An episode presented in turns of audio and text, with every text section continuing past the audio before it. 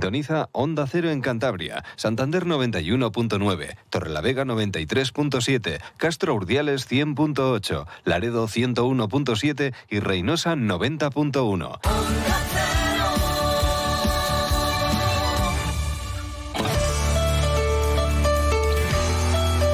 Cantabria en la Onda. Deportes con Fran Diez. Onda Cero. Tiempo ya para la información deportiva de Cantabria, aquí en Onda Cero, con José Luis San Julián en la realización técnica. Estrenamos mes y dentro de poco también ya se nos van terminando las competiciones. El sábado acaba la Liga Sobal. El Vasco perdió anoche ante el Granollers, ese partido que tenía aplazado por los compromisos europeos de los vallesanos. Cayeron 34 a 28. Los vallesanos estaban jugando la segunda plaza y no dieron opción a los torlaveguenses en la segunda parte.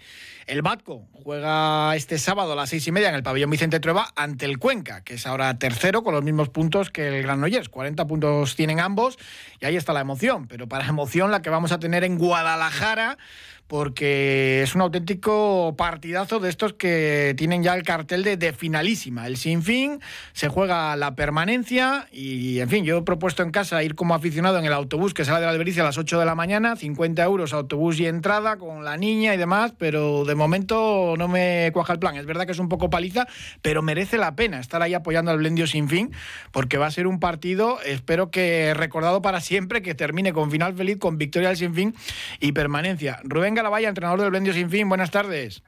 Hola, buenas tardes. Yo de momento lo he propuesto y hay mucha gente que se está animando en ese autobús para apoyar ahí al equipo. Es un pabellón pequeñito, va a estar lleno a reventar y es una final, último partido. Mm, hay que pensar en la victoria, yo creo, ¿no? Porque luego ya es verdad que incluso perdiendo podría darse el caso de, que el Sinfín no descienda, pero yo tengo claro que el Cangas va a ganar al Huesca, que no se juega nada. Sí, eh, Cangas es un equipo que es muy fuerte en casa y bueno, Huesca no se juega nada, lo, normal eh, es que ganen, aunque todo puede pasar en esta liga tan, tan loca, ¿no? Pero nosotros tenemos que pensar, obviamente, en nuestro partido, eh, que si ganamos eh, nos mantenemos, así de sencillo. ¿Hay nervios? ¿Cómo ves al vestuario? Evidentemente es, es una final. Sí, totalmente allá por enero, cuando teníamos seis puntos, habríamos firmado todos estar en esta situación.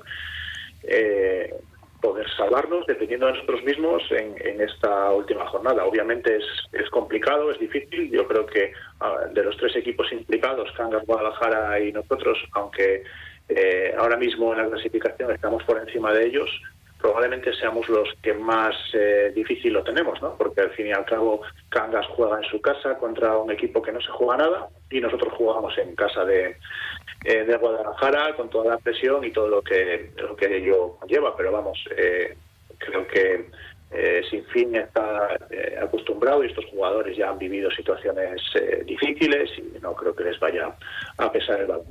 Resulta inevitable pensar en el partido ante el Guadalajara la primera vuelta, en la Albericia, 26 a 29 se perdió, eh, se llegaba al parón liguero, pues creo que eran siete derrotas eh, consecutivas, el equipo colista, casi casi nos íbamos para casa pues diciendo, eh, no hay nada que hacer, y luego la segunda vuelta ha sido fantástica, ¿no?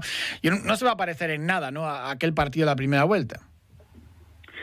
Yo creo que no. Eh, hemos cambiado bastante los dos equipos. Yo creo que sobre todo nosotros hemos cambiado bastante. Además, en aquella eh, situación, pues eh, acumulábamos bastantes bajas y llegábamos muy justos de fuerzas a ese final de temporada y, esos partidos seguidos que, enganchamos perdiendo. además, eran, fueron bajas bueno, pues eh, sensibles, ¿no? Hay bajas que en jugadores que, llevan más peso, ¿no? Que otros, ¿no? Y eh, en la primera vuelta, pues en ese sentido, eh, las lesiones nos castigaron bastante. y luego, bueno, en la segunda vuelta, pues hicimos un trabajo en invierno, yo creo que muy bueno. Hicimos un análisis de, de nuestro juego, viendo qué cosas estaban funcionando bien para eh, desarrollarlas más y, darle más variabilidad a, nuestro juego y las cosas que estaban saliendo mal, pues elegir entre eh, dejar de hacerlas o, intentar corregirlas. Y yo creo que eso y el esfuerzo inmenso que, llevan toda la temporada haciendo los jugadores, pues ha hecho que estemos ahora mismo con 20 puntos ¿no? en, eh, este, en, esta última jornada, que yo creo que, como te digo, en enero con 6 puntos era impensable. ¿Qué te preocupa más de este Guadalajara? Los alcarreños llegan en buena dinámica, aunque han pinchado el, otro día, pero, pero están haciendo una recta final de campeonato más que buena. Sí, bueno, yo creo que la clave de este partido, o una de ellas, ¿no? Una de las claves más importantes de, este partido, eh, puede estar en, nuestra eh, capacidad para adaptarnos a, al nivel de, eh, pues de permisividad que tengan los hábitos con, con la agresividad de su defensa. ¿no?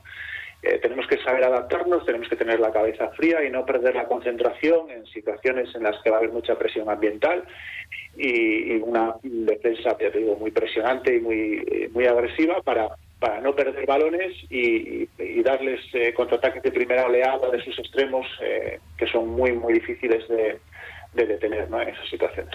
El Sinfín, evidentemente, es una plantilla muy joven y es verdad que en algunos momentos de la temporada se ha notado en, momentos de, tensión, precisamente, los partidos.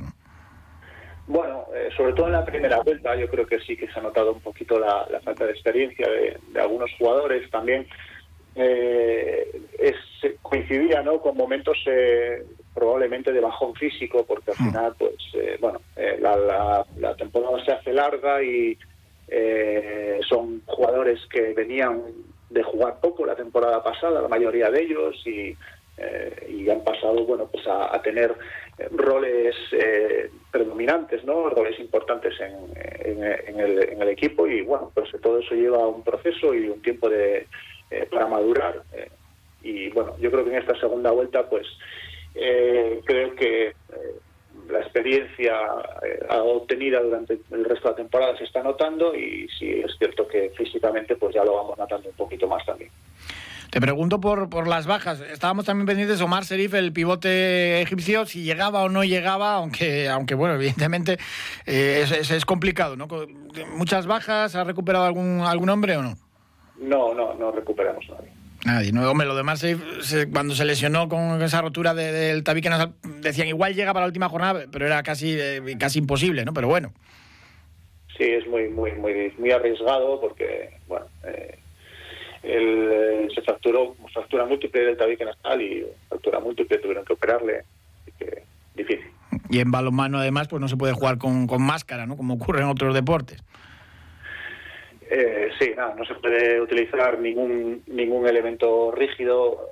Eh, lo único que está permitido son las gafas eh, para determinados casos muy concretos, o sea, y algunas gafas muy, muy, concretas, concretas. Con los jugadores que hay, hay que hay que darlo todo y sacarlo adelante. Supongo que el vestuario, pues muy motivado, ¿no?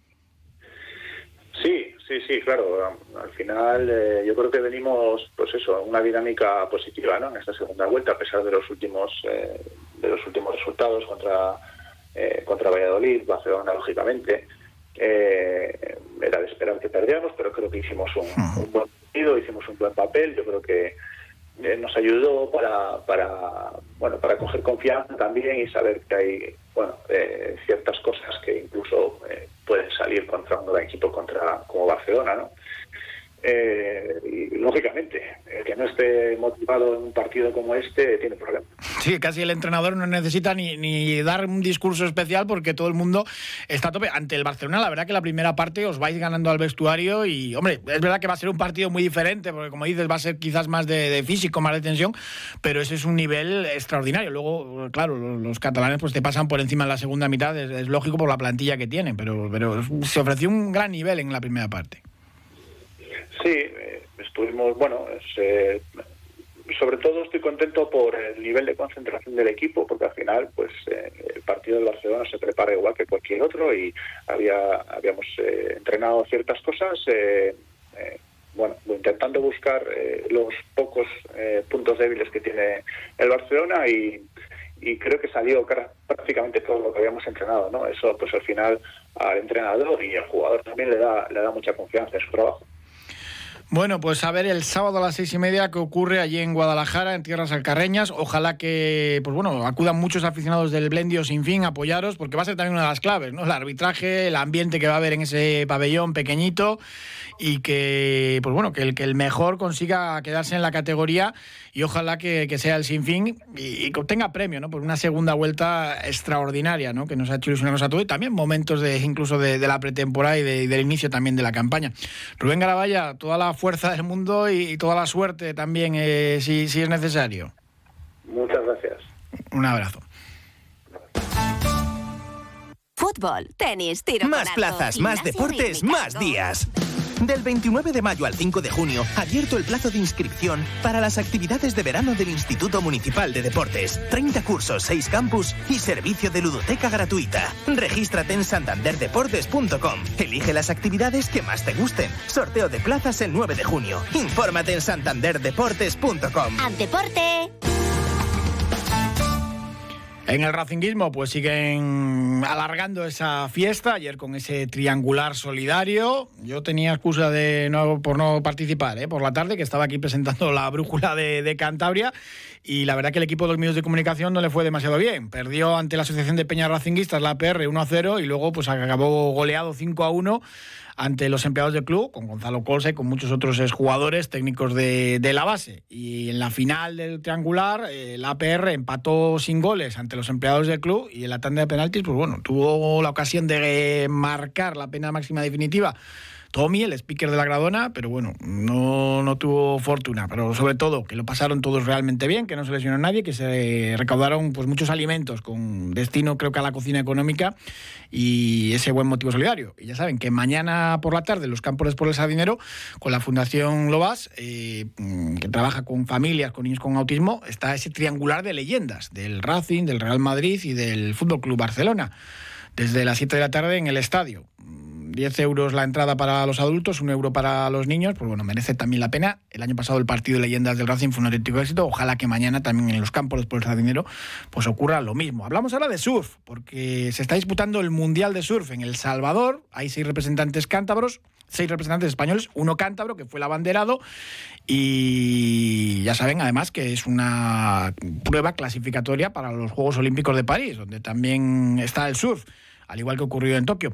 El representante cántabro es Gon Gutiérrez, el abanderado del combinado español. Ayer entraron al agua dos de los representantes españoles, los dos pasaron de ronda, Gon lo va a hacer dentro de unas horas, hay una diferencia horaria con El Salvador bastante importante y hemos contactado con él. Eh, Gon nos hablaba precisamente del inicio de, este mundial allí en El Salvador. Compitió primero Garasi Sánchez en las chicas y pasó su manga y más tarde compitió Aritz Aramburu y también pasó su manga, así que nada, muy bien.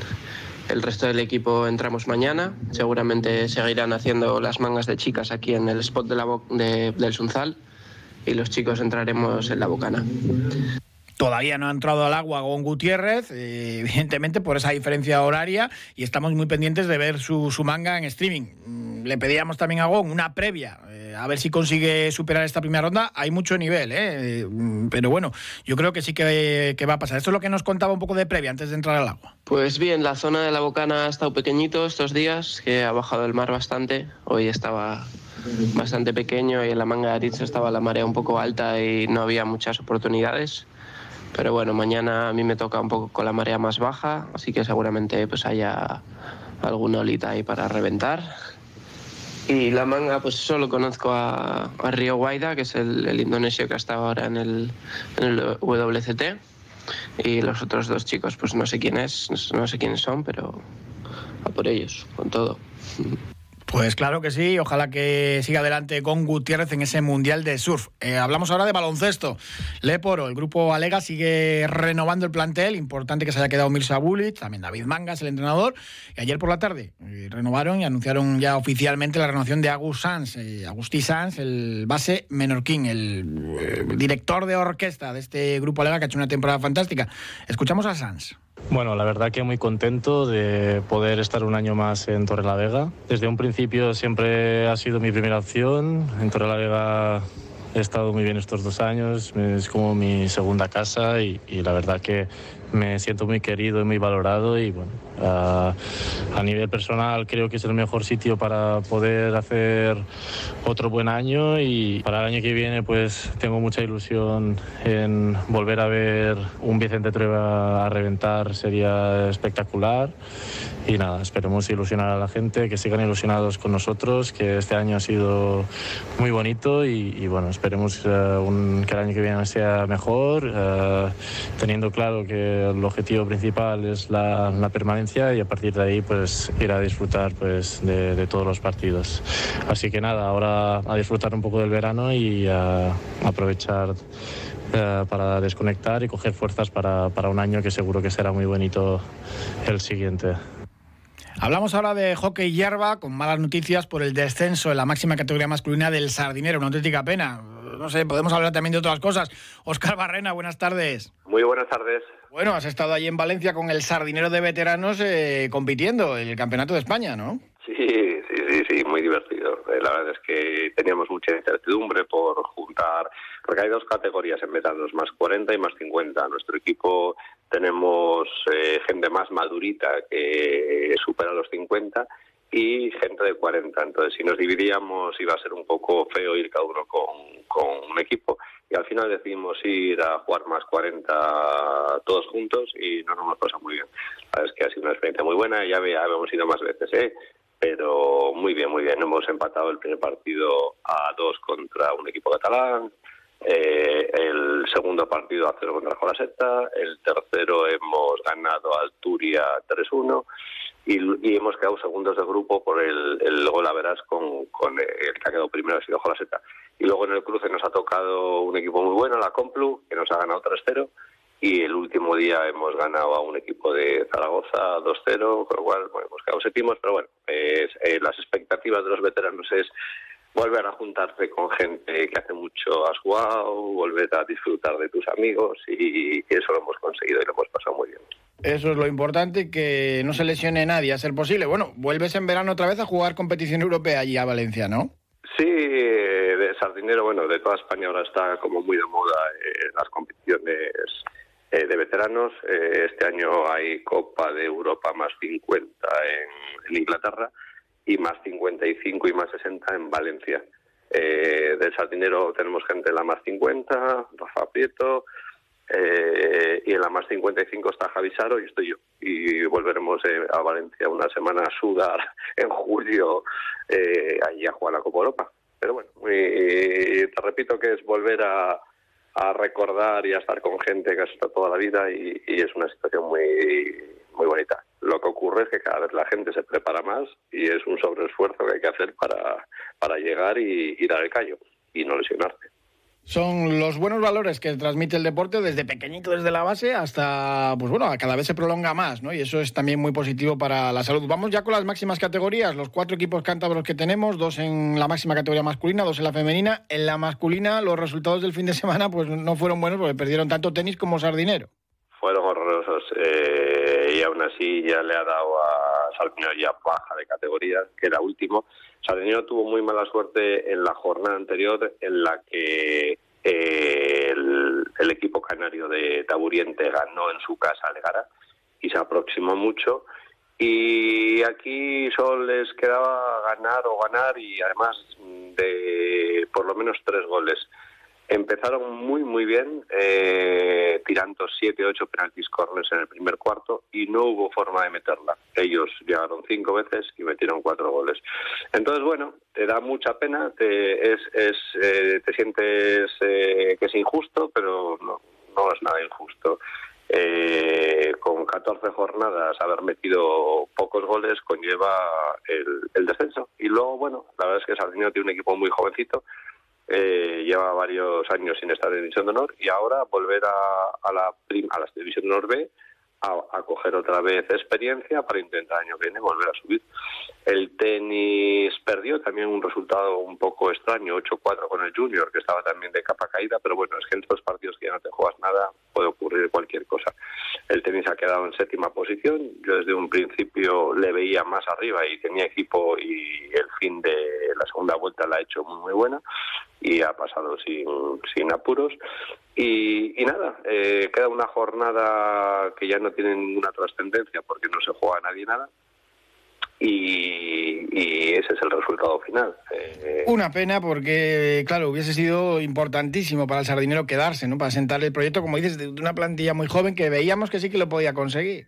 Sí, sí, sí, sí, sí. Lo único que le ha faltado es el gol. Claro, en el deporte, en deporte de estos, si no metes goles, no tienes puntos. Y, pero bueno, lo han dejado todo, han hecho una buena temporada hay un grupo bastante fuerte y, con expectativas de futuro y bueno, no hay que perder la ilusión, eh, hay que seguir trabajando y funcionando, eso, no, eso es así. Las chicas, en cambio, pues mira, eh, empataron contra el Club Deportivo Tarrasa y ya no juegan la promoción, se han salvado. Quien desciende es el Pozuelo y el Club Deportivo Tarrasa promociona y las chicas del tenis eh, perdieron contra la Real Sociedad, pero bueno, eh, han quedado ahí en novena posición. En décima el Sardinero y un año más tendremos año que viene tres equipos en vez de cuatro en División de Honor. Este domingo juegan a las diez y media tenis eh, Terrassa para despedir la temporada y a las doce y media el Sardinero recibe a la Real Sociedad, pero bueno, ya, ya como fin de fiesta, ¿no? Sí, pero bueno, que ya repito, seguro que hay buenos partidos porque al no haber tensión la gente se relaja y saca lo mejor de, cada uno. Pues Oscar Barrena, muchísimas gracias. Un abrazo. Un abrazo. Ay, la tensión de, las finales, como ayer ocurría en la bolera de Sierra Pando con la Supercopa, hermanos Borbolla venció a Peña Castillo. José Ángel Hoyos, buenas tardes. Hola, muy buenas tardes. Una cosa es la liga o que no haya en juego y otra ya cuando es una final, hay un trofeo, el que sea, ¿no? Pues sí, eso es lo bonito de los trofeos al cabo, ¿no? Eh, que nunca el, poderoso, en este caso el líder eh, invicto en, la categoría de División de Honor, pues se encontró con un hermano Borbolla, un equipo muy fuerte, no obstante es cuarto en la liga, un equipo que recordemos es está formado por los mismos jugadores que el año pasado hicieron una gran campaña en, en Rivá Montana Mar, los cinco jugadores se los traspasó José Manuel Borbolla su peña y plantaron cara, le plantaron cara a, todo un líder y pues no hay dos sin tres. Eh, la Copa Pebol no se le dio bien a Peña Castillo, la Copa Presidente Cantabria fue eliminado por un primera, por Gajano, y en este caso pues se plantó Borbolla, que participaba en esta competición como subcampeón de Copa del año pasado, puesto que Peña Castillo había sido el año pasado campeón de Liga y campeón de Copa para participar en, por derecho propio en la Supercopa. Un partido muy entretenido, jugado de poder a poder, donde los emboques mandaron y fueron más afortunados los Borbolla, que llegaron a un 2-3 tras, un, eh, tras un, un marcador alterno y el último chico quizá fue lo más vistoso y lo más bonito de, esta final, ¿no? Eh, los de los de Noja se sintieron valientes, habían derrotado en el quinto chico de 19 metros a Peña Castillo y volvieron y, marcaron 19 metros, eh, marcando los, de Peña Castillo creyendo que estaban en, en, más poder con una raya al medio a la mano, pero que se marcaron 42 bolos nada, nada más y nada menos y las cosas se prometían muy malas porque un caballo, bueno, una bola por fuera que se le escapó a Mario Pinta, eh, solo 10 de su vida, quedaban 32 para virlarlo y su arma fuerte, el arma fuerte de Peña Castillo en esta liga, el Birle, consiguieron con 7 bolas virlar nada menos que 32 bolos, forzar una segunda mano y en este caso ya la suerte porque Jonathan con el emboque en su sitio al medio embocó y bueno decidió ese título tan importante para una peña como Hermanos Borbolla en su tiempo, otrora muy muy propia de, grandes triunfos y ahora en otras en horas más bajas, pues iguala las cosas y deja un poco la tarta para todos en, esta temporada. Peña Castillo está centrada en la liga, la sexta consecutiva, algo que no ha hecho nadie. llama la atención, tres copas perdidas en la misma temporada, pues, es duro. Pues mira, es duro, pero tomándolo así un poco desde fuera, ¿no? Yo asistí a la asamblea este año de Peña Castillo como socio, como todos los años asisto, y el presidente, después de venir de una temporada triunfal como había sido la 2021, 2022, les dijo, yo este año solo me conformo con la liga, la sexta que no ha conseguido nadie. Hombre, todos pensábamos que era una forma pues bueno, entre dientes, ¿no? Eh, para adentro estarías pensando, bueno, pues la verdad que los jugadores han hecho lo que les mandó el presidente, solamente hacer lo bueno en la liga y dejar las tres copas para los demás. Bueno, pues están cumpliendo. José Ángel Hoyos, muchísimas gracias, como siempre, un abrazo. Hasta luego. A pesar de que la humedad es una condición que existe naturalmente, su exceso puede resultar muy perjudicial para la salud de las personas mayores. Hoy hablaremos de cómo afecta la humedad a este sector de la población y para saber más sobre este asunto nos acompaña el doctor Bartolomé Beltrán, asesor médico de Onda Cero. Doctor Beltrán, buenas tardes. Hola, muy buenas tardes. ¿Cómo afectan las humedades a los más mayores? Pues precisamente los ancianos constituyen uno de los grupos de personas más vulnerables al exceso de humedades. Hay que tener en cuenta que las humedades liberan bacterias que causan asma y otras infecciones respiratorias, como son las irritaciones, alergia, las dermatitis y la rinitis. Estudios recientes precisamente han demostrado que las humedades agudizan las enfermedades reumáticas, que son las más comunes en las personas más mayores. ¿Qué bacterias son las que producen las humedades que afectan a las personas mayores? Pues las bacterias que generan las humedades son normalmente los ácaros, es lo, lo, más importante y fundamental. Pero también hay mohos y hongos. Por ese motivo, empresas como Murprotec son especialistas en diagnosticar las causas por las que aparecen las humedades en los hogares. Pero lo más importante es que te ayudan a acabar con este problema. Hasta otro día y muy buenas tardes. Muy buenas tardes a todos. Un día descubres que tienes humedades en techos, paredes, están por todas partes. ¿Qué puedes hacer? Llama a Murprotec. Llama, llama al 930 1130 o entra en murprotec.es. Si con las humedades te las tienes que ver, ¿qué puedes hacer? Llama a Murprotec. 930 1130. Murprotec. Cuidando tu hogar, cuidamos de ti.